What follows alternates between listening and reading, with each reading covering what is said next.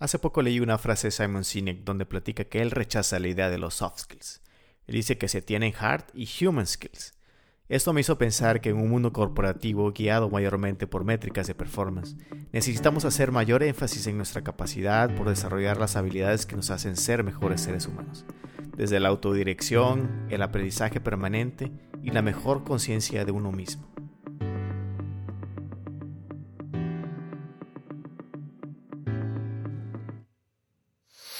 Este es el podcast IdeasNet. Platiquemos de innovación, branding, marketing, e-commerce, negocios, tecnología, producción de contenidos y otros temas que son relevantes para el crecimiento de tus proyectos, impulsando así tu visión de negocio y propósito. Somos NET, agencia de diseño. Estamos en Monterrey, México y desde hace 7 años Colaboramos con marcas nacionales e internacionales de diferentes industrias. Y estas colaboraciones nos están trayendo muchos hallazgos, muchos aprendizajes y conversaciones que hoy te proponemos en este podcast para que tú también te sumes, para que tú también crezcas.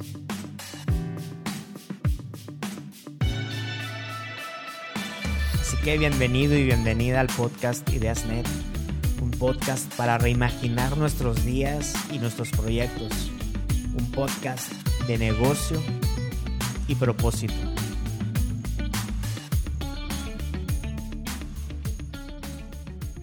Daniel, David, estamos listos para platicar sobre los soft skills, o que ya no deberíamos llamarlos así, soft. David, ¿nos introduces? Sí, claro, ahorita hace poco estaba revisando las notas que yo tenía del podcast pasado. Nosotros como NET tenemos un podcast previo que hicimos, según recuerdo, con Raúl, en donde precisamente platicamos de los soft skills, de la importancia en el entorno de trabajo, en el reclutamiento, al momento de construir un equipo de trabajo, la importancia y el punto de vista laboral de de lo que buscan las empresas, ¿no? Para tratar de, permear, motivar a, todos los chicos que, están iniciando su carrera profesional en la importancia que debe tener el desarrollo de estas habilidades blandas que le llaman, pero precisamente eh, quisiéramos tener este matiz en, esta, en estos minutos, ¿no? De, ver a lo mejor otro, otro punto de vista acerca de la importancia de, de un par de ellos y por qué deberían de ser tal vez de una forma inherente en nosotros, en el contexto de nosotros como personas, ¿no? Daniel. Sí, la verdad es que este, esta charla de hoy está para que David se la aviente él solo porque eh, estuvo muy padre cómo, cómo eh, lo platicó, él nos movió el tapete a, a, los que no habíamos oído este concepto de Human Skills.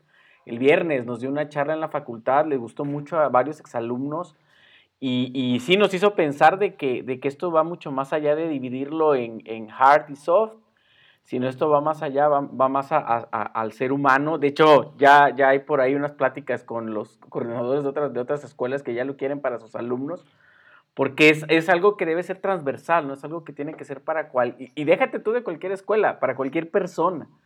Es, es algo que, que, que va en la importancia del, del, del, ser humano, ¿no? Tomando a la persona como, como el eje y qué habilidades necesita esa persona para, pues vaya, para ser feliz, ya no nada más es para, para destacar en una, en una carrera, es para su bienestar. Está muy, muy interesante el tema. ¿Por dónde empezaríamos? Fíjate que yo, la, la parte de, me llama a mí mucho la atención de, de cómo venimos de cierta manera eh, en esa división. Incluso estaría, yo no sé realmente la historia, tendríamos que platicarle con algún experto, ¿no? En qué momento hicieron esa posible división de, bueno, ciertas eh, habilidades, llamarlas soft y otras llamarlas hard, ¿no? Eh, pero recordaba yo en el contexto de un libro que leí de Rob Bell, eh, en el contexto espiritual, él, él, mencionaba el ejemplo de una mariposa. Y quiero traerme esa, esa metáfora en este contexto porque creo que pudiera aplicar. Él mencionaba acerca de que, bueno, para analizar ciertas cosas, eh, en su momento, eh, pues es padre, como si fuese un laboratorio. Vamos a, imagínense que vamos a disecar un animal. En su momento nos toca a lo mejor algunos de nosotros disecar o diseccionar una rana algún animal para poder conocer la anatomía, los diferentes órganos que tiene eh, el animal y entonces aprender en, ya a un nivel muy este, micro cuáles son los diferentes elementos de este componente o de este elemento vivo, ¿no? Y entonces al momento de, de abrir, de conocer y diseccionar, desmembrar, empiezas tú en un laboratorio a tratar de hacer esas categorizaciones, ¿no? En base a ciertos patrones de, de comportamiento, patrones de estructuras. Y entonces yo me imagino que parte de, la, de, de esta eh, segmentación de decir ciertos elementos son hard, que son las habilidades técnicas que en relación al, en el contexto del, incluso de la educación, que cómo pudiera uno eh, llevarlo un, un tema también muy particular o, de práctica, ¿no? Que tú puedas uh, tener realmente un estudio y decir, sales con un diploma, sales con un documento que te avala que tú tuviste cierto conocimiento en cierto tiempo, ¿no? Y ahora, en el, en el momento, se, me imagino que alguien dijo, no, pues vamos a agrupar estas habilidades que son de otro tipo, que tienen que ver con la empatía, con la curiosidad, con el pensamiento crítico, que complementan a las otras, ¿no?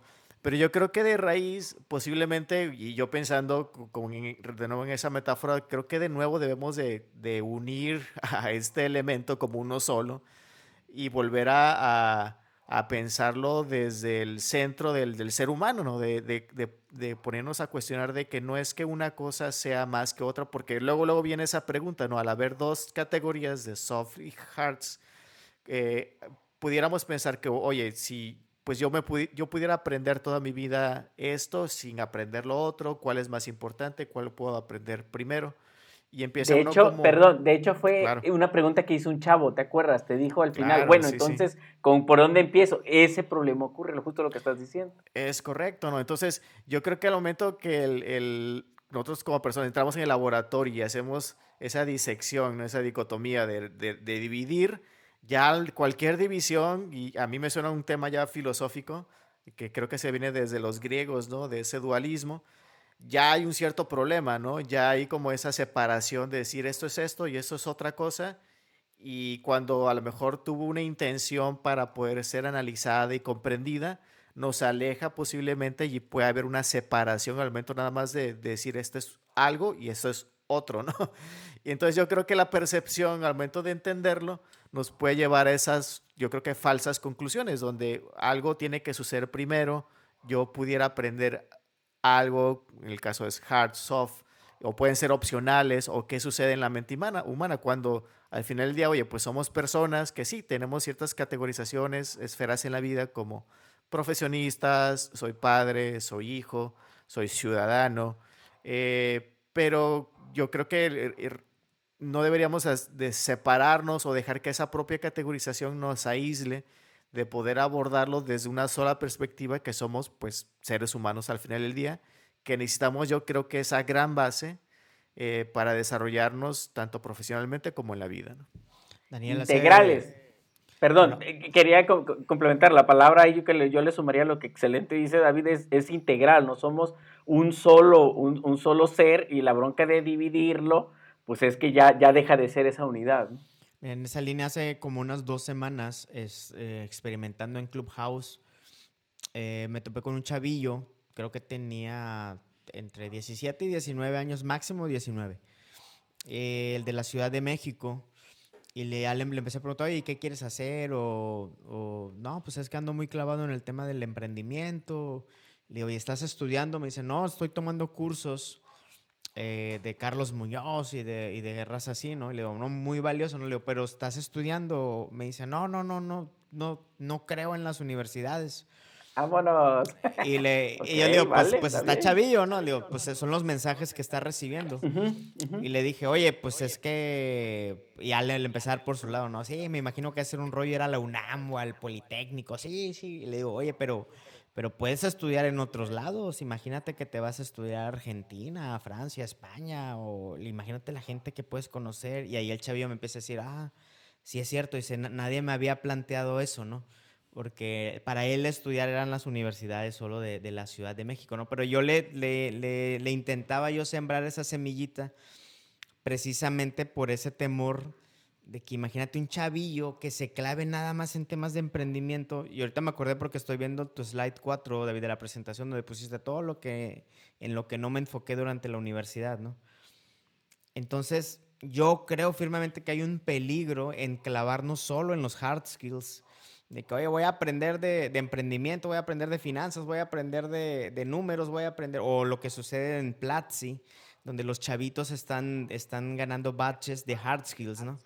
Que de programación, que de esto, que eso. Y le digo, bueno, pues ojalá hubiera batches de, de estos otros que, que estamos hablando, porque vamos a salir, o esta nueva generación puede salir muy desproporcionada, dada la exposición o la, o la celebración que están teniendo los, los hard skills, y entre paréntesis, el ataque que están sufriendo los, los eh, formatos de educación tradicionales. Y fíjate, ahí yo noto dos cosas. Uno, el, del peligro de lo que estás mencionando, uno es la fragmentación del conocimiento, ¿no? Agarras un modulito, una partecita o un punto muy chiquitito y otro punto es algo que tú traes mucho últimamente del libro que estamos leyendo de amplitud o, range, que es la superespecialización contra la generalización, ¿no? Ahí hay un peligro también muy, muy grande. Hacernos, en resumen, para, para invitarlos a que también lean el libro, en resumen es, el problema es que te quedas eh, eh, siendo súper especialista de algo cuando necesitas saber de muchas otras cosas, ¿no? Sí, y, yo creo que lo, que sucede, me ha tocado en la experiencia, digo, espero que ninguno de los oyentes sea de esa manera, eh, pero llega a tal grado la, la, especialización de ciertas personas que se convierten como ciertos rockstars o divas, ¿no? Donde eh, terminan siendo estas personas que las empresas no están dispuestas a correr porque saben mucho o aportan mucho valor en su nivel de especialización, pero nadie quiere trabajar con ellas, ¿no? Entonces se convierten en el lastre a veces del equipo de trabajo, donde la persona dice, no, no, mira, yo, yo soy desarrollador y justifican sus carencias realmente emocionales, inteligencia emocional, de, su pobre labor de empatía hacia el resto del equipo eh, justifican eso y justifican su carácter. Es que yo soy así con decir, mira, yo hago bien mi trabajo, soy desarrollador, yo soy geek, a mí, a mí me vale, los people skills no se me dan, siempre la vida ha sido para mí eso. Entonces empieza a haber unas ciertas justificaciones en la cabeza para empezar de uno, para poder eh, justificar incluso su carácter, ¿no? y, más ahora hay una cierta eh, recientemente, ¿no? Con, yo, y de lo que yo me acuerdo reciente es con la película de Spider-Man, ¿no? Con, esa cierta glorificación del geek, ¿no? Cuando antes el geek era la persona a la que, en Karate Kid, ¿no? También, ¿no? Este... O, a la que bulleaban. A los que bulleaban, ¿no? Pero ahora termina siendo el underdog que, que puede sí ser una persona eh, que aporta a la sociedad, que, que eh, realmente eh, vaya por los retos, sea una mejor persona en la vida, etcétera. Y eso está muy bien, ¿no? El, valor de, de, estar bien consigo mismo en el cualquier carácter que uno tiene, pero muchas veces eh, veo que terminan justificando las carencias que uno tiene al momento de decir, no, mira, yo sé muy bien, hablando del especialista, ¿no? Sé muy bien lo que tengo que hacer y es mi forma de trabajar y, y la realidad, dice Simon Sinek en, en este video de Performance versus Trust, termina siendo la persona que no le confiarías nada, ¿no? Y si no le puedes confiar a alguien algo en, tu equipo de trabajo, híjole, qué complicado es trabajar con esas personas al final del día, ¿no? O sea, sería como que el, jugador estrella de un equipo de fútbol, me imagino, ¿no? Que no, que, no, pero que no suelta los pases, que todos los quiera anotar él, o, o, el individualismo, ¿no? Nada más, no pensar en el equipo. Así que bueno, ahí digo para, para empezar a soltar algunos de los consejos, podría ser una de las cosas que debemos buscar es aprender, que todos aprendamos a trabajar en equipo. Es algo que, que, que, que una habilidad humana que no podemos dejar de lado. Eso es lo que, lo que está coincidiendo muchas de las cosas que estamos diciendo. Sí, claro, y, sería padre que Sam compartieras un poquito el concepto de densidad de talento para hacer como nivelada la conversación, que obviamente nos interesa a todos los que estamos contratando en este momento que la persona sí sepa de lo que, por lo cual va a ser contratado. ¿no? Que no nada más sea buena onda. Sí, y bueno, eh, empieza, fíjate, conectando ambos libros, se refiere David al, al, libro de Aquí no hay reglas, del creador de Netflix, eh, y posterior a ese leí el de Range, de David Epstein, donde habla precisamente del, de los generalistas, pero el, pero, es un, pero el ser generalista es un paso anterior a la especialización. Ese es el hack no son conceptos que se contraponen. No es de que voy a andar por el mundo de que, ah, sé poquito de todo y ya contrátenme y páguenme una millonada, de que no. El tema de que exploraste eh, recolectaste muchos, muchos temas, muchos conocimientos, muchas experiencias de diferentes áreas y ya luego encontraste un punto, un sweet spot donde empiezas a conectar esas habilidades y esos aprendizajes. Y ahí es donde haces doble clic y te haces especialista, un generalista especializado. Ese es el hack eh, porque algunos creen que este tema que plantea el libro de Range se contrapone a lo de las 10.000 horas de Malcolm Gladwell, de especializarte. Y de hecho así empieza el libro, de que dice, eso de las 10.000 horas sirve en ambientes eh, kind, en ambientes amables, le llama él, donde tienes feedback de volada, donde puedes tener instrucciones específicas, donde tu práctica cotidiana sí te está llevando a avanzar.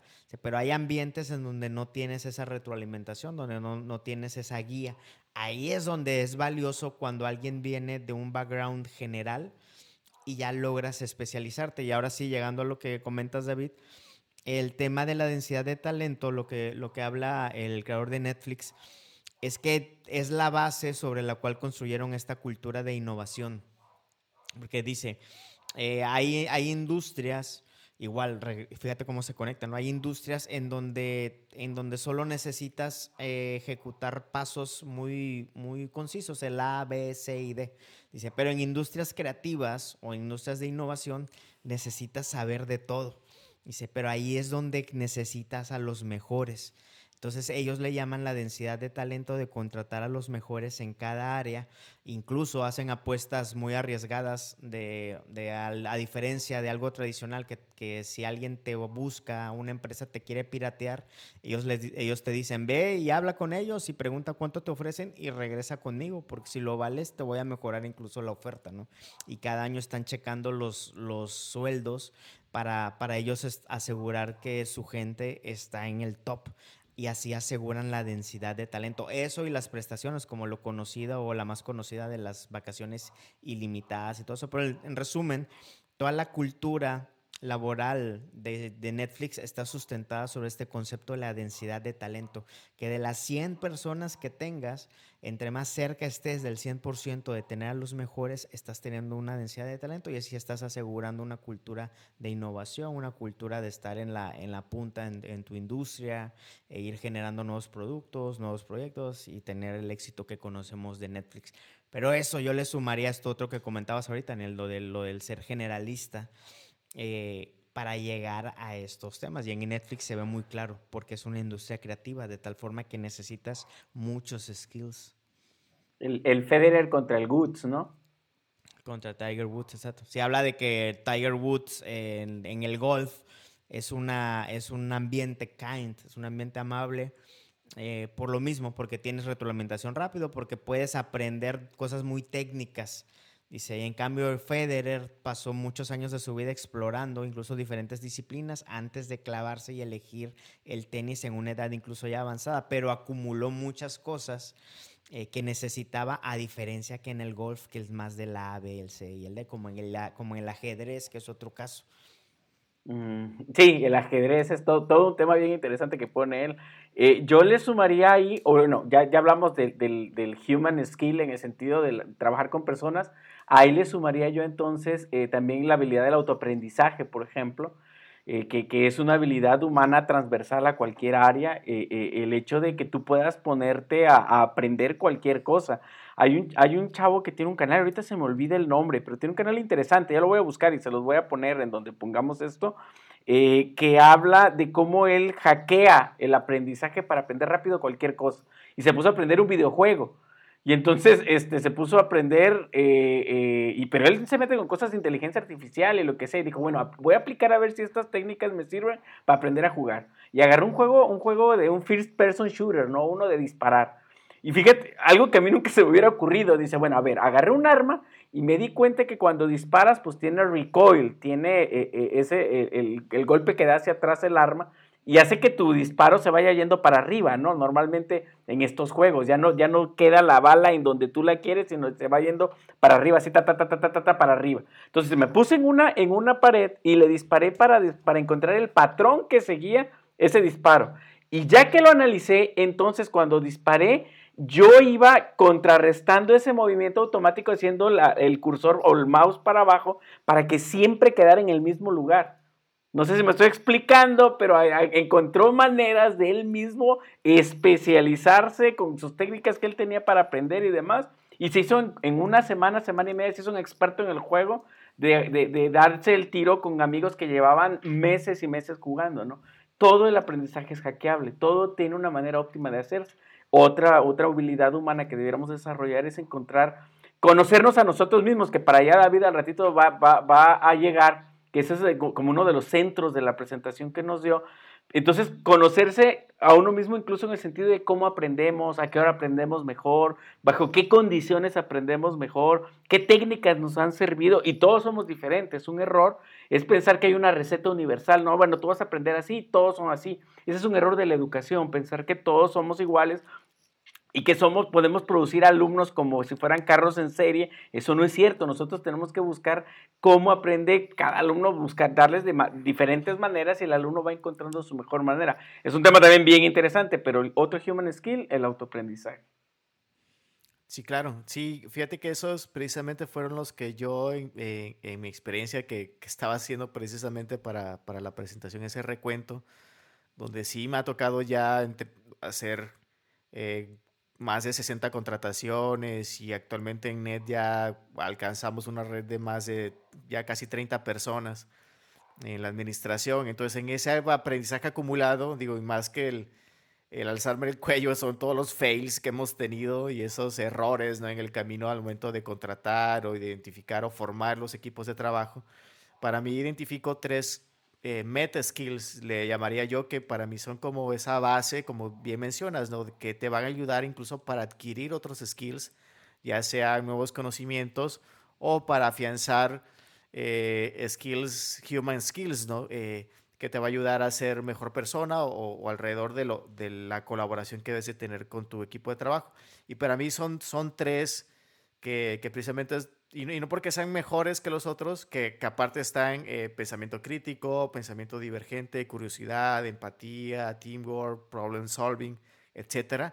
Eh, estos tres para mí son los, son los más importantes o los que siempre trato de enfocarme, incluso ahorita que recientemente entraron eh, unas personas al equipo de trabajo, trato de enfocarme mucho que las primeras semanas sean acerca de estos tres elementos. ¿Y cuáles son estos tres elementos? Es la autodirección o la accountability, el aprendizaje permanente o lifelong, lifelong learning y el autoconocimiento activo, que le llamo yo, eh, y es el self-awareness, ¿no? Y para entrar en materia, para que me ayuden también a, a, a platicarlo entre los tres, eh, si gustan empezamos con la autodirección o la accountability.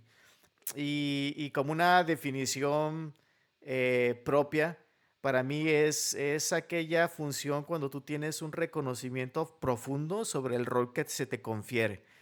¿Por qué? ¿Qué sucede? Muchas veces cuando incluso viene uno desde la universidad, donde tal vez estás acostumbrado, incluso desde tu casa, ¿no? Donde hay alguien más que te dice qué hacer y qué eso, cuáles son las tareas de la semana, o oye, viene un examen, o viene, hay un proyecto que hacer, entonces ya hay una cierta definición. Cuando entras al trabajo y donde no hay eh, en las mejores empresas, ¿no? Donde no hay eh, esa como asignación muchas veces directa, sino más un trabajo sobre roles y resultados, donde no hay esa, muchas veces esa lista eh, de tareas muy claras, sino se trabaja sobre metas y sobre sprints o sobre un, vamos, un propósito de vamos a llegar a, a que el proyecto llegue a ciertos resultados, pues las personas realmente que no tienen bien sustentado esto, no son proactivas, se convierten en pasivas automáticamente, donde cada día se transforma en un yo espero que alguien más me diga lo que tengo que hacer, aunque ya se me haya asignado un rol en el equipo, ¿no? Y eso para cualquier empresa, híjole, es muy desgastante, porque si, si no está bien afinado ese, el trabajar de esa manera, tienen entonces que haber capas de supervisión, eh, capas de líderes de proyectos, administradores de proyectos y, en fin, se hace una bola de nieve donde las personas eh, no son lo suficientemente proactivas por velar en eso, no solamente hacer eh, llevar a cabo la, lista de tareas que se les confiere, sino definir también cuál es la lista, acercarse a las personas necesarias, al equipo de trabajo y decir, ¿sabes qué? Lo que más le conviene al proyecto es que yo esté haciendo esto eh, por beneficio del rol que se me confirió. Entonces, yo creo que a todos los líderes, todos los que estamos en el liderazgo de proyectos, cuando una persona realmente se pone esa cachucha y esa camiseta de velar, porque eh, decir, oye, este es el rol que yo tengo y, me pusieron como responsable, interiorizas realmente esa, esa responsabilidad que se te confiere, híjoles, es, es como el 300% a una persona que al contrario te drena, eh, porque no, si no, si no hace algo, no se le asigna una tarea, no te avisa, no, no te avisa en qué tiempo, si se retrasó o no se retrasó, si algo que no conoce que debería de estar haciendo o no debería estar haciendo. En fin, e, empieza a drenar y, se convierte realmente en el eslabón más débil de un equipo de trabajo. Fíjate, y como tip, alguien que aspira a ganar más, esto es lo primero que debería desarrollar, o sea, en el, en el, en el plazo inmediato, ¿no?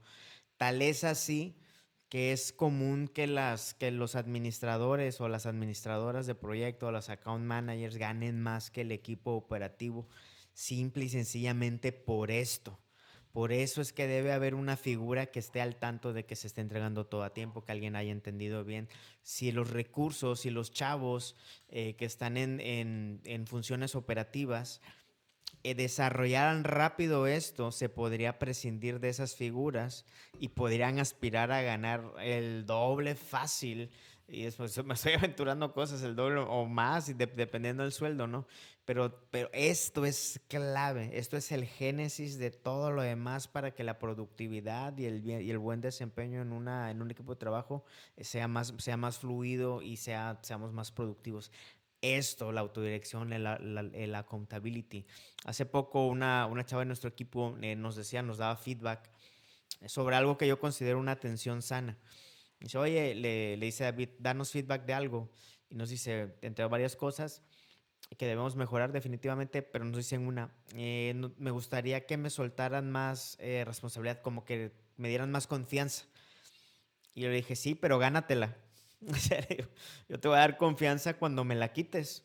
O sea, a punta de entregables y de resultados, ¿no? O sea, cuando yo ya sé seguro que el entregable que tú vas a dar, que sobre todo en temas muy, muy estratégicos, cuando ya me quites, me saques de ahí, has ganado, te has ganado esa confianza, ¿no? Pero la confianza se gana a partir de la accountability, de que alguien está desempeñándose sin necesidad de que alguien lo esté supervisando. O sea que, le debo decir a mis alumnos que eh, más importante que, sepan programar es que, que, sepan autodirigirse, que sepan entregar cuentas cuando se les piden y todo, ¿no? A ustedes les interesa más que una persona sepa, pues esto, que se autodirija por más superprogramador con todas las certificaciones del mundo y todo, pues sí, qué padre, pero, pero pues no, no les conviene a ustedes así, ¿no? Sí, sobre todo es un cliché en la industria creativa de que programadores, diseñadores, fotógrafos, gente de video, que hay que estarlos correteando. O sea, es muy conocido, esa es la gran mayoría, es el, es el común denominador. De que, ay, trabajar con un diseñador, ay, un fotógrafo muy chido y todo, pero para que te entreguen las fotos es un calvario. O sea, o sea, los tienes que andar correteando los videos. No, no, no, es una cosa impresionante, ¿no? Quien logre hackear eso va a dar mucho valor. Y ahorita di un ejemplo, ¿no? Pero sucede, me imagino que va a suceder en muchas industrias, ¿no? Ahorita estamos hablando de, pues, de nuestro caso, ¿no? Sí, sí, sí, ahorita precisamente has dado como que la llaga, Dan, porque nos estamos acordando, yo también me estoy acordando ahorita de algunos casos con ciertos freelancers o personas que incluso otros equipos de trabajo donde se han llegado como a esa conclusión de que no, mira, yo soy creativo, yo soy, no, incluso programadores, programadores o personas técnicas, personas técnicas que han inferido que por ser técnicos, y, volvemos al tema de la especialización, no, no, no sé de planeación. No, no me preguntes cómo voy a entregar o, en cuál va a ser mi deadline.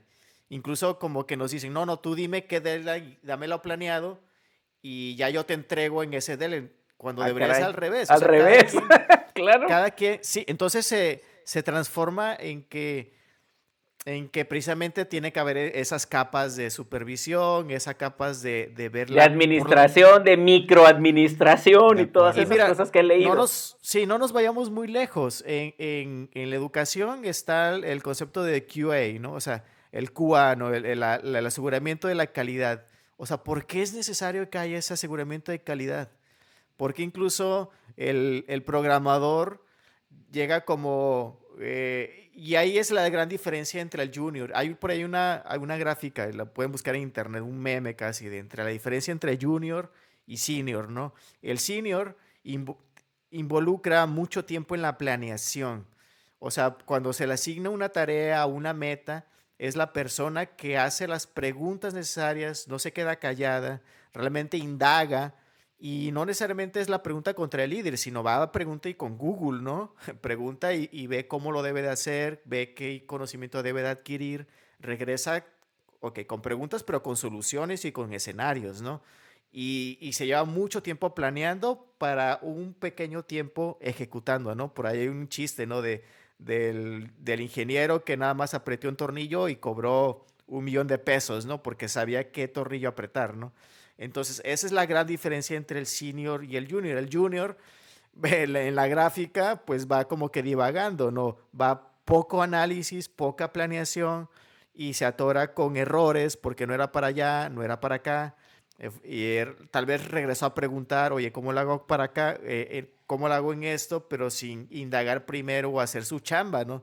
De realmente venir con escenarios, venir con propuestas. Y entonces resulta un tiempo mal invertido, ¿no? cuando debió de haber planeado un inicio, construido habilidades de productividad, de planeación, de cómo administrar su agenda. En la típica atención, lo que más batallan los juniors es la en no saber el tiempo que les lleva a hacer algo porque no tienen la experiencia y porque no han empezado a medirlo. Y número dos, en no saber identificar cuáles son las prioridades correctas. Entonces, dentro de esta accountability, uno en el primer día tú debes empezar a medir el tiempo, medir cuánto te lleva a hacer un diseño, cuánto te lleva a hacer una página web, cuánto te debe hacer y cronometrarlo para que el otro día cuando te pidan tú el tiempo tú sepas hacer esa accountability de ah, puedo entregar esto, voy a llegar bien al proyecto, ¿no? Y número dos, la identificación de prioridades. Es muy fácil para ellos, como nos ha pasado con muchos juniors, se van como labrador tras la pelota, ¿no? de decir, no, este es el error y se pasan, no sé, dos días resolviendo algo que no debieron de haber resuelto en esos dos días o tomarse esos dos días. ¿Por qué? Porque no tienen esa experiencia todavía para identificar prioridades. En lugar de levantar la mano, decir, sabes que hasta aquí llega mi conocimiento, tener esa autodirección de saber cuándo solicitar ayuda y cuándo seguir investigando. Fíjense sobre accountability, no, rapidito, Daniel Ramírez nuestro compadre Nieven Ahí lo tenemos, ahí está. Dice, en LinkedIn. Saludos, toca yo. Dice, en LinkedIn Learning hay un curso buenísimo sobre accountability. Dura 40 minutos y son tres casos sobre cómo desarrollar accountability en el equipo de trabajo mediante palabras clave. Estaría bien buscarlo. Oye, hay que anotarlo, hay que anotarlo. Oye, pero con los saludos al tocayo, y entonces con esto que me estás diciendo, pues ya le voy a decir a mis alumnos que escuchen este podcast por si ahorita no lo están oyendo, porque les estás este, ahorrando mm, quizá años de trabajo de juniors que, que, a porrazos, a golpes y porrazos van a ir aprendiendo todo lo que tú les estás diciendo, de anotar cuánto les lleva, porque me imagino que tú les preguntas, ¿cuánto te va a llevar a hacer una página web? Ah, no, pues no sé, ¿y cuánto? Pues ya has hecho, sí, pues mídele papá, anótale, a ver, me, me llevé tanto y para la otra que me pregunte, pues ya te sé decir, ¿no? Además de todo lo que les dijiste, pues muy bien, ¿eh? Muy, muy bien para, para que los chavos se pongan al tiro, gratis. Aquí nos están cobrando el conocimiento como los de Carlos Muñoz, for free. Sí, sí, sí, perfecto. Y miren, el, número dos, perdón, es este aprendizaje permanente que ya, ya mencionabas tú hace un momento, ¿no? Y realmente este es muy profundo, ¿no? Pudiéramos, estaría padre en un momento platicar con, con Diego Laines de Dare to Learn, eh, experto en este tema. Anótenlo, anótenlo porque sí. Eh, donde nos pudiera dar una cátedra de la importancia, de la tendencia de, de las empresas en búsqueda o poniéndolo como una parte de la cultura permanente para incentivar a que cada miembro del equipo tenga esa semilla y curiosidad e incomodidad permanente para con el conocimiento que se tiene, ¿no?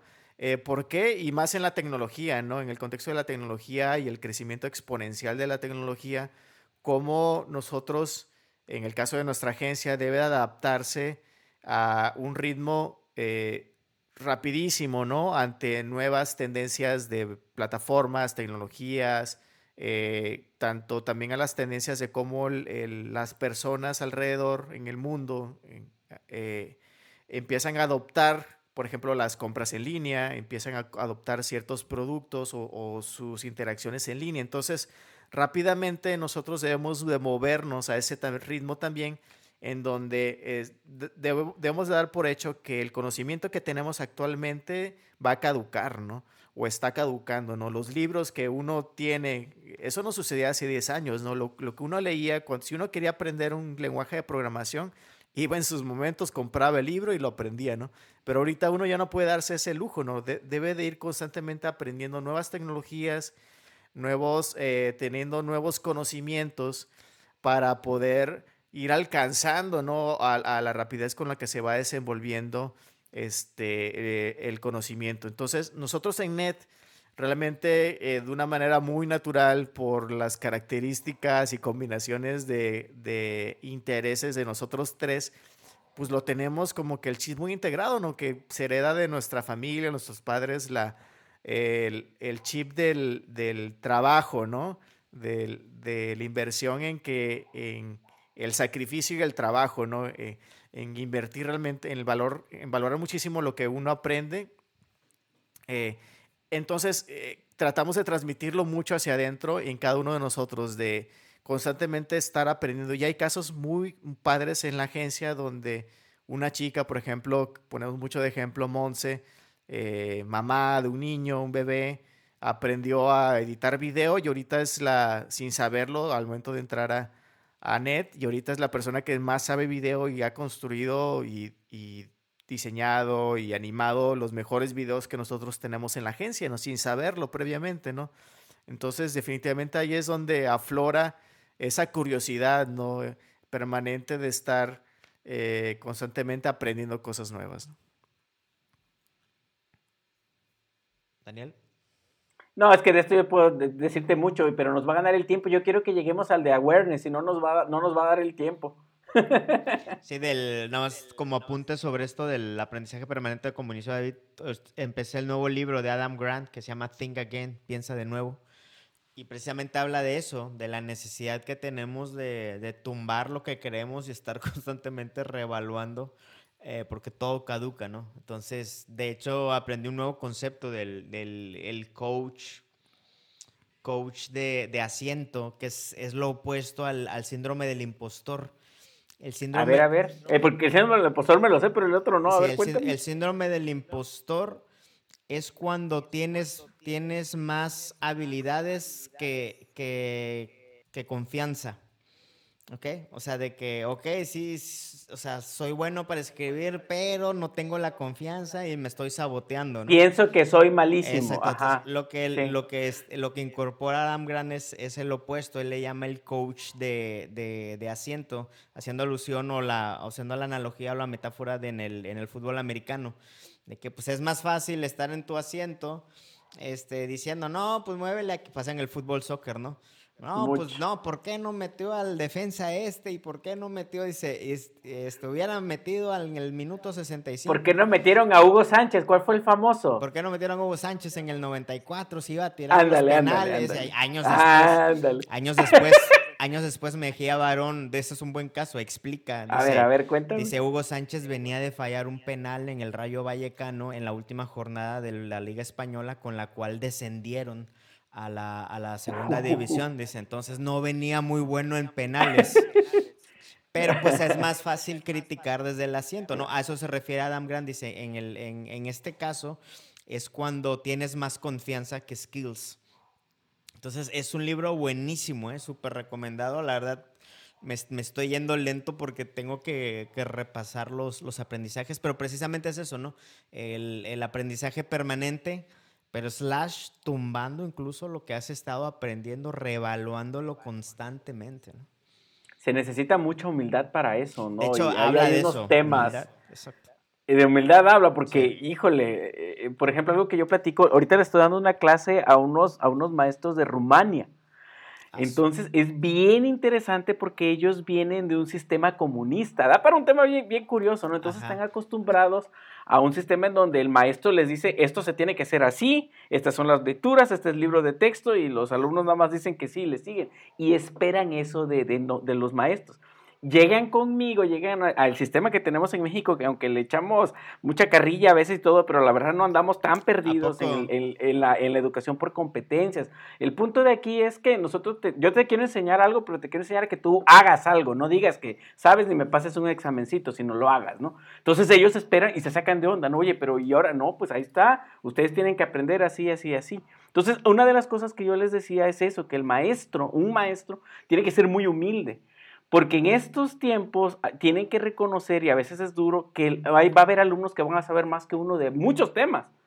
Y que no puedes eh, eh, como charolearlo como chalorearlos como antes de que ya te lo sabes mucho, porque el alumno nada más saca su dispositivo y no, profesor, que está diciendo no es cierto. Mire, aquí dice, este maestro del MIT dice que, y entonces hay que tener mucho humildad. Y va para atrás. Un maestro, un maestro que tuve en el, en el doctorado que se llama Paul Kim, es un maestro de Stanford, coreano, que aprendió inglés por su cuenta llegando a Estados Unidos sin saber nada de inglés. Todo un caso, un genio. Dice que él cuando llega a su clase en Stanford, imagínate todas las mejores universidades del mundo, y les dice, hola, ¿qué tal? Yo no, no dice, yo soy el doctor, no, dice, yo soy Paul Kim. Seguramente muchos de aquí saben más que yo, pero pues entre todos vamos a aprender, ¿no? Entonces la humildad de un tipo que es así superstar, o sea, eh, eso habla de alguien que sabe que el conocimiento es muy amplio. Me recuerdo un slide y yo creo que podríamos enlazarlo ahí con un slide que tiene David muy padre de lo que no sé lo, y lo que no sé que no sé, que es todavía más amplio, ¿no? Uno tiene que tener mucha humildad y eso nos, sirve para seguir aprendiendo y aprendiendo y aprendiendo y siempre seguir siendo humilde, porque pues solo sé que no sé nada. Por ahí empieza este rollo, ¿no? Sí, claro. Sí, fíjate nada más para cerrar es, este punto. A mí me sorprende mucho las personas que, nos ha tocado eh, al momento de compartir este concepto de que deberíamos de todos ser continuos discípulos, continuos aprendices. El, el, hecho como de decir, no, ¿sabes qué? Es que a mí no me gusta aprender, yo estoy cómodo. Cuando yo creo que es algo inherente a nosotros mismos. O sea, si hay algo constante en la vida humana es el crecimiento, ¿no? Eh, lo podemos ver en la biología y lo podemos ver en, en todas las, las, esferas, ¿no? Uno crece aunque no quiera, ¿no? Aunque uno diga, ¿sabes qué? Este es mi conocimiento, constantemente estás creciendo porque si hay, si existe el cambio, ¿no? Tal vez no lo veas de una manera tan natural, pero siempre de un día a otro hay un cambio, ¿no? Eh, el universo constantemente se está moviendo, siempre hay un movimiento, hay alguna constante que hay en la vida y es el cambio y es el crecimiento, o sea, es una manera natural de las personas. Eh, y yo creo que para que exista ese crecimiento siempre hay un aprendizaje. Siempre debe de, siempre existe, simplemente que a lo mejor no lo tienes tan presente en la vida o a lo mejor no lo haces tan consciente, pero siempre existe. Incluso eh, he leído un poquito de eso, pero hay, hay una como tesis que trata de agrupar los cuatro pilares del aprendizaje. Y los cuatro pilares son eh, el aprendizaje hacia lo que hacia el conocimiento, el aprendizaje hacia lo que haces, el aprendizaje sobre lo que eres y el aprendizaje para vivir juntos. O sea, como que eh, a veces lo, tratamos de encapsular el aprendizaje hacia un conocimiento incluso el hard, ¿no? De, que, ah, voy a aprender a, matemáticas, voy a aprender esto. Pero si constantemente vas a aprender, no sé, a algo más soft, un interés, un hobby, ya estás aprendiendo. Si vas a aprender a cambiar o un nuevo hábito, pues estás aprendiendo. Entonces yo creo que de manera natural es simplemente hacerlo consciente y cómo hacerlo intencional. Creo que ese es el tema, ¿no? Hacerlo intencional eh, para lograr en el contexto de la vida profesional a, que realmente lo traigas como un elemento incluso diferenciador de otras eh, y aportar mayor valor a tu equipo de trabajo, porque definitivamente hablando ya de las contrataciones, de, de tu carrera profesional, una persona que no se queda cómoda con diciendo, yo, a mí me enseñaron Java y nada más es lo que sé y me voy a morir sabiendo eso, es muy diferente o no aporta tanto valor a otra persona que constantemente está dispuesta a aprender cualquier cosa que se le que se lee en el camino y que ha entendido que para poder aportar valor en los diferentes proyectos, constantemente incluso se pone en una situación de continuo aprendizaje. Entonces, eh, si es una invitación a que todos tengamos, incluso por un tema de conexión de puntos, en, en parte del onboarding que tenemos de NET, tenemos el video de, de Stanford, de la, de la, plática de Steve Jobs, precisamente de la, de la importancia de conectar los puntos, ¿no? Aunque seas programador, aunque seas una persona diseñadora también, creativa también, un account manager, mientras más puntos tengas, y eso nos daría para muchísima plática, ¿no? Mientras más puntos tengas que conectar diferentes eh, ámbitos e intereses, cuando se te llega un problema vas a poder tener mayor perspectiva, el, tu mapa mental va a ser más amplio que si tuvieras pocos puntos en la vida que conectar. Entonces, definitivamente aporta muchísimo valor que una persona se mantenga en constante aprendizaje. Incluso por, por, por chamba, ¿no? Ya por ponerlo en términos muy, muy aterrizados. Eh, nosotros, muy pragmático, sí, ya. Sí, muy pragmáticos. Por ejemplo, en nuestro caso empezamos a aprender a hacer podcast y terminamos dando el servicio de podcast, ¿no? Empezamos a aprender incursionando en el tema de los del real estate, para, para conocer y todo. Bueno, ahorita tenemos proyectos que tienen que ver con educación en esos temas, ¿no? Y etcétera, y etcétera. O sea, es un tema es un tema incluso, de hecho yo, yo a mí me gusta subirle dos rayitas a este concepto del autoaprendizaje y ponerlo en, eh, hablando de, de, de, la lectura, ¿no? De que lee como si de eso dependiera tu vida, porque así es. O sea, hablando sobre todo en el tema profesional, ¿no? O sea, aprende como si de eso dependiera tu, tu desarrollo profesional, porque así es.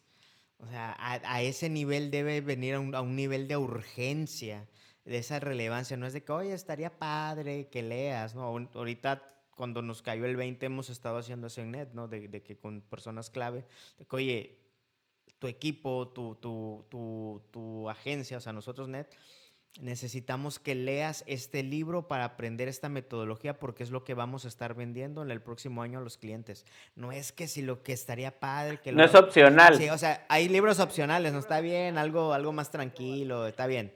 Pero este específicamente porque es una metodología que tiene que ver con branding, este que tiene que ver con advertisement o lo que sea, este libro sí lo tienes que leer porque eso vamos a estar haciendo, ¿no? Si fuéramos una hamburguesería, estas van a ser las una de las hamburguesas que vamos a estar ofreciendo, entonces es necesario que lo leas ya, o sea, no es un, no es un nice to have, ¿no? Entonces el tema del autoaprendizaje, del learning, debe ser así de relevante, nada más que a veces como que lo comunicamos, como que nos da miedo exigirlo, no sé por qué traemos esa cultura, ¿no? De que, oye, ¿cómo ves? Estaría bien que escucharas este blog, que leyeras este libro. A ver, no, o sea, léelo, porque si no, estás atrasando el crecimiento de los de tus demás compañeros, estás poniendo en riesgo el sueldo de tus compañeros, estás por ahí puede ir toda la cosa, ¿no? A ese nivel de relevancia deberíamos comunicar el tema del aprendizaje. No no ando, tan mal entonces que antes yo les, les sugería que llevaran el curso de Bárbara Oakley, que también Diego le, le, gusta mucho, el de Aprendiendo a Aprender, y ahora ya no se los, se los doy como sugerencia, ahora se los califico. Entonces, por ahí va el rollo. Fíjate, Daniel Ramírez dice un quote sobre lo que acabo de decir. Leer es para la mente lo que el ejercicio es para el cuerpo y orar es para el alma. Nos convertimos en los libros que leemos. Qué poeta me saliste, compadre, pero tienes toda la razón, ¿eh? Toda la razón, me gustó mucho. Excelente. Pues pasamos al, al, siguiente punto que es el self-awareness, ¿no? Eh, eh, y recuerdo mucho, voy a tratar de parafrasear del Daily Stoic, eh, cuando que habla precisamente de, de ese tema de la conciencia sobre uno mismo mencionaba que es la capacidad de dar un paso atrás ante cualquier decisión, de analizar nuestras carencias y habilidades, de entender a nivel profundo el origen de todas nuestras motivaciones. Y yo agregaría mucho que es la mayor tarea que nunca va a terminar en la vida, ¿no? Cuanto más creo que avanzamos, eh, mayor oportunidad tenemos de ver cuál es esa mochila que venimos trayendo desde nuestra infancia eh, y que ha formado este eh, framework y este marco de cosmovisión de la vida y que nos, al final del día nos lleva también a la toma de decisiones. ¿Y, y por qué es importante este tema en el día a día como un profesionista? Pues bueno, precisamente si podemos poner como situaciones laterales, pudiéramos platicar acerca de la inteligencia emocional, ¿no? Por ejemplo, ¿no? De al momento de escribir un correo, ¿no? Si eres de las personas que piensas que eh, se te debe de perdonar si escribes de una manera eh, brutal y eh, arrogante, no eres una persona con la suficiente inteligencia emocional para tener, estar en un equipo de alto desempeño, ¿no? Si realmente eres de las personas que crees que se te a perdonar el trato a las demás y tratar de ir y ver sobre el hombro a las demás personas porque así eres y, tienes el ego suficiente y nunca has hecho esa introspección de por qué haces es, esas situaciones, realmente vas a ser la persona a la que van a señalar y eh, posiblemente con en los próximos despidos, ¿no? Entonces, si sí me he dado cuenta a, través de esta experiencia que muchas de las personas, ya sean chavitos o personas seniors, aquí la verdad no, no hay distinción, llegan y llegamos todos a cierta edad con muy poco conocimiento acerca de quiénes somos y por qué hacemos lo que hacemos. Es la realidad, ¿no? Tenemos mucho poco conocimiento acerca de, de por qué reaccionamos de cierta manera durante el día cuando alguien tabló feo, cuando alguien a lo mejor eh, te pidió algo de alguna de una manera o, de otra manera, o porque simplemente tienes ciertas eh, reacciones en, en, el día ante ciertas situaciones, eh, ya sea en tu trabajo o en la vida, ¿no?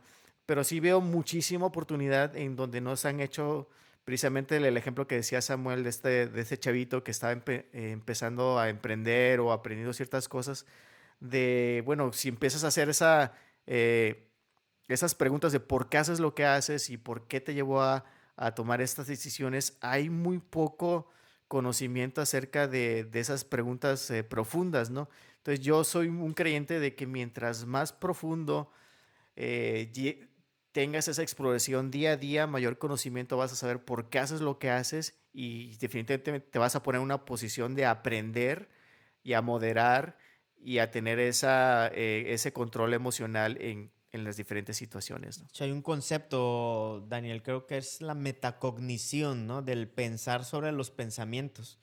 O sea, de esa, hecho, en, ambientes un poquito más esotéricos lo llaman de ser el observador, ¿no? De observar lo que, lo que estamos haciendo, lo que estamos pensando. Y yo pondría sobre la mesa, no, lo acabo de leer hace poco, creo que fue a Yuval, o a Yuval Noah Harari, que él con, incorporaba un concepto para contrastar un poco el tema del self-awareness, que él dice, y perdónenme si estoy citando mal a un autor, tal vez, tal vez otro, pero casi estoy seguro que fue él, no sé si fue él o, Malcolm Gladwell, uno de los dos, que nunca llegamos en realidad a descubrirnos, que es una, es casi como que una falacia pensar, no sé si sea falacia la palabra, pero, pero como que es inútil pensar que vamos a llegar a terminar de descubrirnos, porque nunca dejamos de definirnos, o sea, constantemente, ¿no? O sea, como el, como el río de Heráclito, ¿no? De que será el mismo río si pasas la segunda vez sobre él, ¿no? O sea, pero eso no nos debe quitar de, de tener este, ese journey, ¿no? De estar siempre pensando, siempre tratar de descubrirnos, siempre tratar de, de conocernos, ¿no? Aunque estemos cambiando constantemente pues sería como que un monitoreo constante, ¿no? De, de, nosotros mismos. Y sí, si no sabemos a dónde vamos, cualquier camino nos va a llevar ahí, ¿no? Este, eh, constante, como dices tú, eh, lleva, el problema yo creo que es que nadie nos enseña, ¿no? Yo creo que nadie nos dice que es algo que debemos hacer, no tenemos, andamos, le digo yo a los alumnos, a veces andamos como una gallina sin cabeza corriendo para todos lados, así, apagando fuegos de todos lados, tratando de hacer todas las cosas, pero no hay una dirección. De eso me ha compartido últimamente también algunas lecturas, David, que hablan ah, incluso eso tiene que ver con procrastinación, eso tiene que ver con un chorro de cosas, con administración de tiempo y demás, porque le pega. Porque si no tienes claro cuál es tu objetivo, pues te la vas a pasar aparentemente, pues el business contra el business.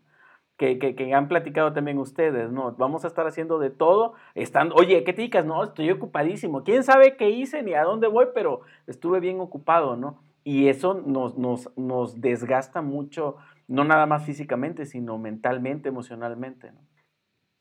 Entonces, platicando acerca de técnicas, pequeños hacks que podemos hacer para iniciar ese recorrido o continuarlo de, del autoconocimiento.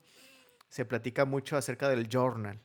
Precisamente estaba viendo un video recientemente de, de eso, de hacer ese ejercicio diario, estoico muy también, donde al final del día te hagas esas preguntas, ¿no? De, bueno, cómo hacer ese monitoreo del día, ¿no? ¿Qué y lo anotan, este David, en esa técnica, porque el journaling normalmente es anotar físicamente. Así Exactamente.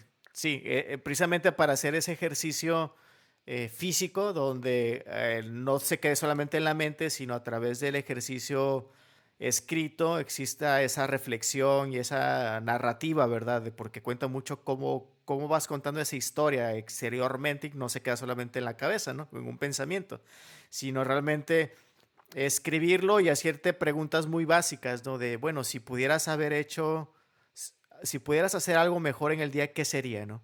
Si tuviste una emoción que te atoró durante el día, ¿por qué te atoró? O, si hay muchos que hacen en el contexto de la productividad un lock de energía. ¿Qué, qué significa eso? Es, es tener durante el día ciertas alarmas, póntelo por ejemplo cada hora, en donde empiezas a identificar cómo te sientes. Hay muchas aplicaciones que ya salieron al, al, respecto, donde se genera una, tiene una notificación, abres la aplicación y pones cómo te sientes durante ese momento, ¿no? Y, son preguntas básicas, me siento bien, feliz, o me siento desganado, sin energía, etcétera, ¿no? Y se hace en varios contextos. Uno, para lo que decías en un inicio, saber cuáles son tus picos padres de flow durante el día, en cuáles, cuáles son los momentos en donde tiendes a, estar más enfocado, a estar más, eh, pues sí, siendo más productivo, incluso teniendo eh, mejores situaciones y sobre todo tratar de identificar qué te llevó a esas situaciones. Por ejemplo, ahora en la pandemia, ¿no? Eh, yo he descubierto que el tener ciertas pláticas con ciertas personas, pues me llenan de energía padre, ¿no? Que dices, oye, tuve una plática con esa persona, platicamos de esto, me relajé, estuvo chido. Ah, oye, pues qué padre. Ya una vez que lo identificas, lo logras exteriorizar y como dice Sam, teniendo desde el observador, oye, pues me sentí de, así, de esta manera, pues ¿por qué no lo haces intencionalmente, no al otro día, no? Y ahora, por el contrario, tratar de identificar, bueno, cuáles fueron las situaciones en donde a lo mejor pudiste haber sido mejor persona o las pudiste haber llevado de una mejor manera, ¿no? A lo mejor escribiste algo que pudiste haber escrito de una mejor manera, de una manera más este, amigable tal vez, a lo mejor eh, ni saludaste a la persona y ya le estuviste pidiendo algo cuando ni la has visto durante el, todo el día, eh, le exigiste algo y donde tu ego se te atravesó y le, le, le pusiste de una manera muy exigente y muy brutal algo en el chat, en el Slack eh, cuando ni siquiera le dijiste buenos días, ¿no? O le, explicaste o te pusiste tú como un modo de primero pedir una explicación antes de hacer un juicio sobre la situación, ¿no? Por dar un ejemplo. Entonces, la parte del journal, de tener constantemente este observador de, de, como les mencionaba en un inicio, de dar un paso hacia atrás en la toma de decisiones. Y algo que también un hack bien padre es retrasar las decisiones. Incluso en el contexto financiero se menciona mucho eso. Si tú tienes una decisión financiera, retrásala. Esa es la, la máxima para, para tomar mejores decisiones. O sea, aguantas, aguantas, aguantas, aguantas. para que no sea emocional la decisión, ¿no?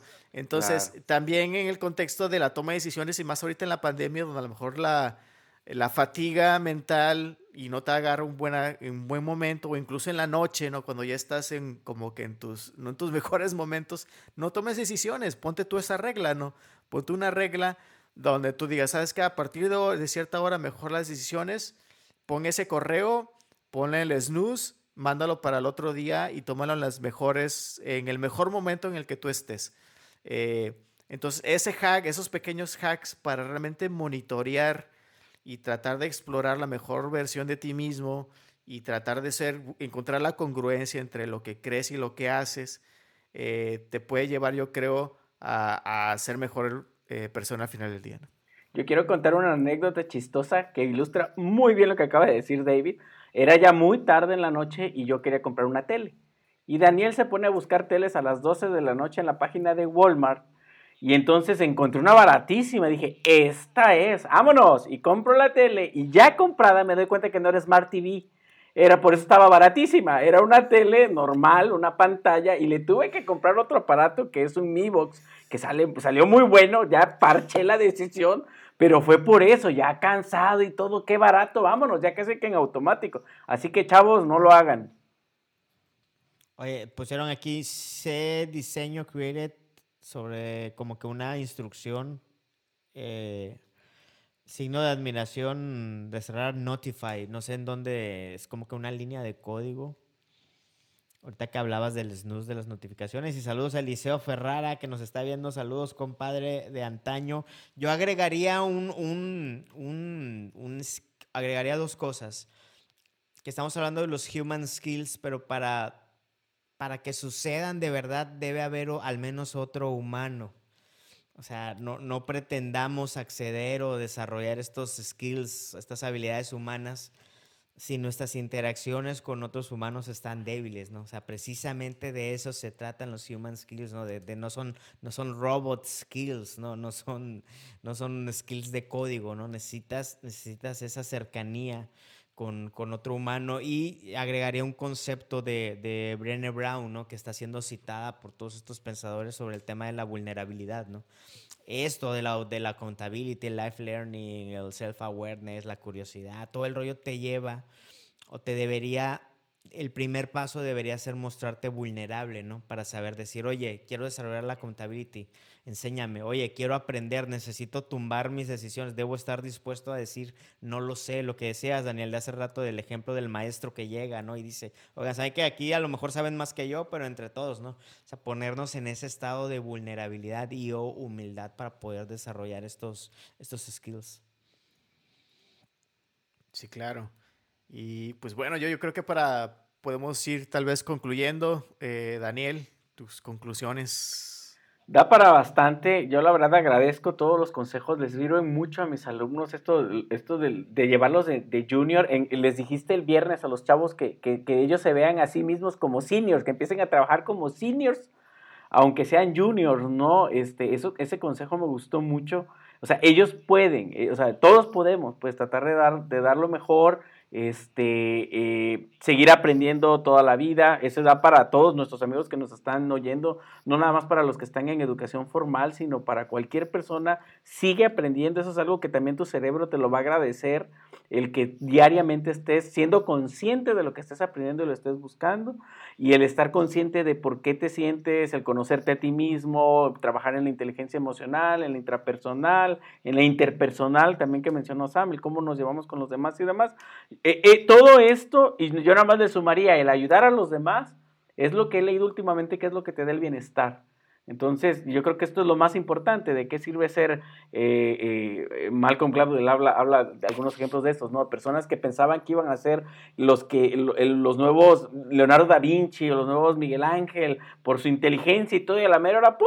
Nada. ¿Y qué pasó? No, bueno, pues que no tenían todo, toda esta serie de, de estas herramientas, humanas, estas habilidades humanas, este, que todos lo necesitamos. Así que en donde estés, donde nos estés oyendo, pues yo te deseo mucho bienestar y, y, aplicar. Ya tenemos una serie de cosas que podemos empezar a aplicar y leer, leer, leer. De acuerdo. Pues muchas gracias también a Ale Cepeda que se conectó también, para los que nos han escuchado en el podcast, también lo estamos transmitiendo en vivo en Facebook mientras, mientras hablamos. Eh, voy a leer su frase para terminar, dice Mario Alonso Puig. Las palabras abren cajones emocionales y el tipo de cajones que abrimos dependen de las experiencias diarias. Cuidemos las palabras que ocupamos porque estas tienen mucho, mucho poder. El poder del, lenguaje también. Perdón, Mario Alonso Puig es un, es un neuropsicólogo español muy bueno, le, les recomiendo sus videos. Da unas pláticas muy buenas, lo uso en clases de pensamiento crítico y cuando habla de las inteligencias múltiples, alumno de Howard Gardner, el creador de las inteligencias múltiples. Saludos, Alex, gracias por la cita, muy buena. Y otros dos comentarios para acabar. Se diseño created, los reclutadores del mundo profesional cada vez dan más peso a las soft skills frente a la experiencia o a la titulación. Estas competencias están relacionadas con lo no cognitivo, es decir, con los aspectos intrapersonales e interpersonales. Así, los valores, la inteligencia emocional y la capacidad para adaptarse a los cambios se convierten en los grandes protagonistas. Y Daniel Ramírez, las soft skills se están convirtiendo en las hard skills del mundo del futuro, David. Sí, sí, sí. Yo en la, en la presentación les tenía un slide de Terminator, ¿no? Del Skynet, ¿no? De, de esa tendencia donde los robots, y más en el contexto de la tecnología, los programadores, y lo pongo mucho también en el ejemplo de los programadores de front-end, hay mucho diálogo por ahí acerca de cómo las, la inteligencia artificial está haciendo lo que un desarrollador de front-end o en corto plazo hará lo que un desarrollador de front-end eh, está haciendo y lo va a reemplazar. Entonces, ¿qué nos puede salvar? La verdad no, no pienso que sea tan así, ¿verdad? Pero eh, si fuese el caso, precisamente son todos estos eh, human skills, ¿no? Que, eh, que, a través de las interacciones, a través de, de, de, precisamente dar valor persona a persona, encontrar por qué y para quién se está haciendo los proyectos, es lo que realmente hace la diferencia en, en el mundo, ¿no? Hacía yo una reflexión recientemente acerca de, eh, con, un, con una, un equipo de trabajo que, son partners de nosotros acerca de, de cómo finalmente nos, se nos evalúa, ¿no? Aunque nosotros tengamos un producto eh, como NET, un servicio de diseño, al final del día también se nos evalúa por la experiencia, ¿no? Cada interacción que uno tiene, el momento de levantar el teléfono, un Zoom, el cómo tratas a la otra persona, un cliente, un partner, alguien que estás ayudando, esa inteligencia emocional, de poderle contestar de cierta manera, todo eso suma al final del día y al momento en que es, es evaluado tu trabajo, no solamente va a ser evaluado por la excelencia con lo que haces, tu código, tu diseño, que definitivamente es, es parte de, del servicio ahora o del producto, pero si el resto, que son los human skills, no lo tienes bien fortalecido en tu equipo de trabajo, en tu empresa o tú como persona, simplemente va a haber una diferencia al final del día, ¿no? Para bien y para mal. Entonces, es una invitación, yo creo que para que cada uno de nosotros eh, seamos muy humildes en pensar que eh, hay mucho crecimiento por delante como personas que podemos tener y como profesionales y que nunca es mal tiempo para seguir aprendiendo y, y ser mejores. Perfecto, muchas gracias a los que nos escucharon, a los que compartieron también en Facebook. Eh, compartan esto con alguien más, son temas más relevantes de lo, de lo que parece. Pues la intención es que todos crezcamos, ¿no? Sí, claro, definitivamente. Gracias por el tiempo y, y, vamos a seguir trabajando con eso. Hay que invitar al tocayo Daniel Ramírez desde la área de psicología, seguramente también nos puede ayudar para la próxima. Un abrazo.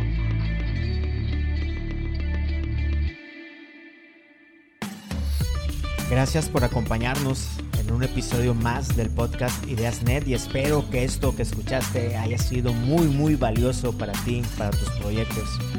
Aprovecho para invitarte a que leas nuestro blog en net.mx, net con doble T. También a seguirnos en Instagram, Twitter, Facebook y todos lados, pero especialmente quiero invitarte a que te suscribas a nuestro newsletter semanal donde cada domingo, normalmente los domingos, compartimos 10 hallazgos imprescindibles para nuestro crecimiento como marcas y personas. Esto es Ideas Net.